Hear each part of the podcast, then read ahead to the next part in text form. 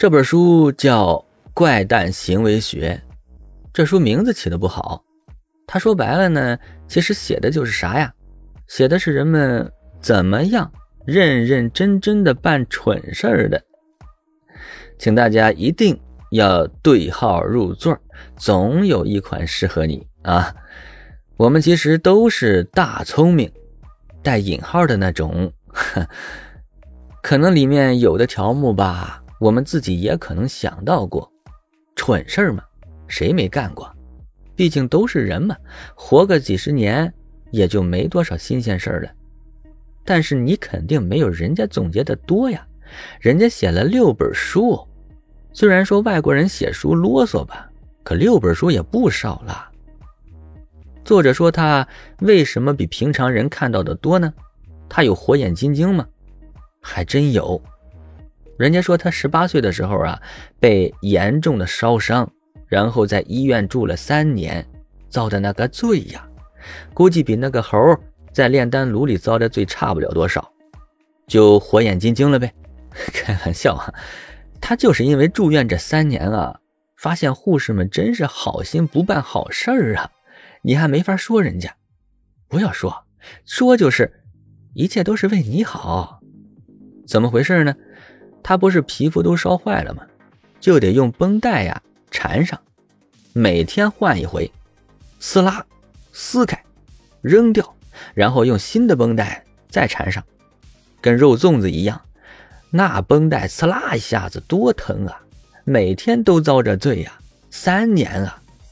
可他就感觉这护士应该慢点撕，不能蹭一下子就撕下来呀。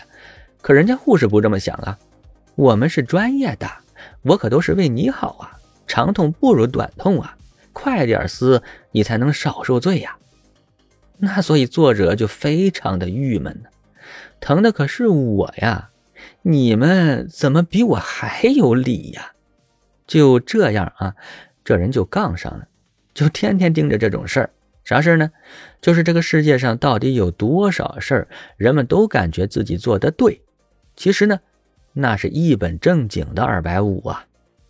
第一章相对论的真相，我们为什么喜欢比较和攀比？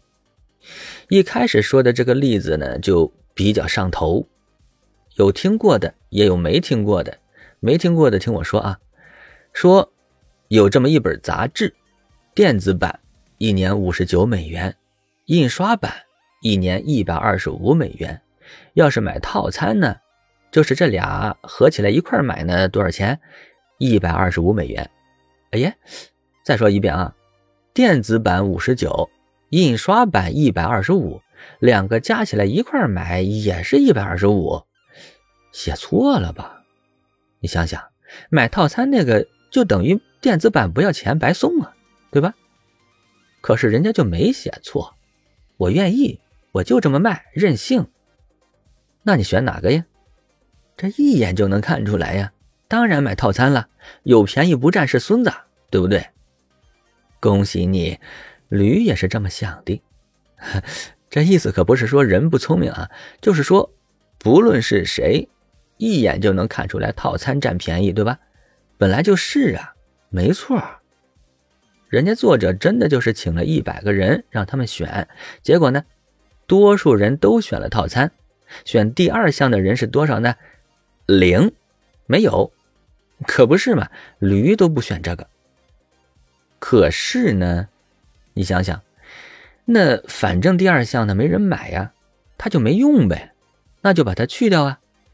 去了之后又怎么着呢？那就只有俩选项了：电子版卖五十九，印刷版加电子版卖一百二十五。这时候你再想想，就这俩选项，你选哪个呀？这就不好比了呀，一个五十九，一个是两个加一块的一百二十五。印刷版呢，应该是比电子版贵一些，但是不知道多少钱呢？可能是一百二十五减五十九等于六十六吧。虽然也不贵，但是买两个不就买重了？买了放着，我有病啊！印刷版呢看着舒服，电子版呢比较伤眼睛。印刷版呢拿着比较沉，但是做起笔记来呢又比较方便。你看，你可能想着半天都想不明白选哪个好，搞烦了，老子不买了，要不然就买个便宜的，上了当损失也不大，对吧？哼，果然呢，这一回呢，作者还是找了那一百个人，这回确实是买五十九的那个人多了，这怎么回事呢？就是这么神奇。你看，看着那个中间的选项好像没啥用，其实人家用处大着呢。它就是个托儿，本来花五十九就能行的事儿，非得让你花一百二十五，还得让你花的高兴，让你觉得你赚了。但是人家也赚了，谁也不觉得自己亏。你说这气人不？而且还治好了你的选择困难症，让你少费脑子，让你觉得。套餐那个是怎么看着怎么顺眼啊！既然一样的钱能买两样，我为啥要买一样啊？我有病吗？我买了不用，我放着我也得买两样，是吧？话说回来呀，咱不管它到底呃是套餐呢还是套路啊，为啥它有三个选项的时候，你就一眼就能看出来哪个占便宜呢？没有那个托儿的时候，你就得想半天。也不一定想明白呢。回去看看这一章的题目吧。相对论，我们为什么喜欢比较和攀比，对吧？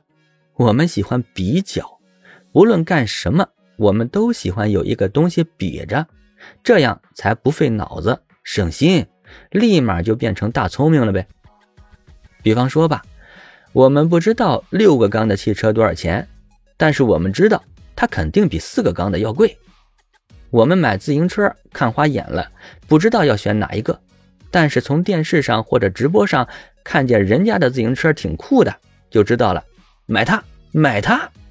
再有就是，你不知道什么生活是幸福的，怎么样都有烦心事儿，但是呢，你看到你周围的人过得比你差，哎，你就感觉幸福了。必须有个东西比着。一切都是相对的，这就是人性，是比较容易让人利用的人性啊。必须有个东西比着，但是用什么东西比，那可不是你说了算的。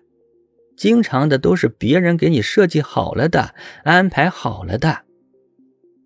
除了卖杂志的例子呢，作者还举了两个奸商的例子，一个是卖电视的，三十多寸的。六百多块钱，四十多寸的，八百多块钱，贵了二百，对吧？五十多寸的呢，就成了一千四了，比四十多寸的贵了六百，对吧？买哪个？当然买第二个了。可是人家的目的就是卖第二个，人家就没想着卖那两个，那两个托是摆上去表演的，让你比较起来方便嘛。还有一个就是餐馆的菜单价格，餐馆里的最贵的菜，往往定的价格就特别的高，但是人家压根儿就没想着把这道菜卖出去，人家卖的是啥？人家卖的是第二贵的那个菜，是吧？第二贵的菜肯定比最贵的那个菜便宜很多，但是它毕竟是第二贵的菜呀，你看，又便宜。又有面子，你高兴，我也高兴。至于第一道菜，它真的值那么多钱吗？你猜猜。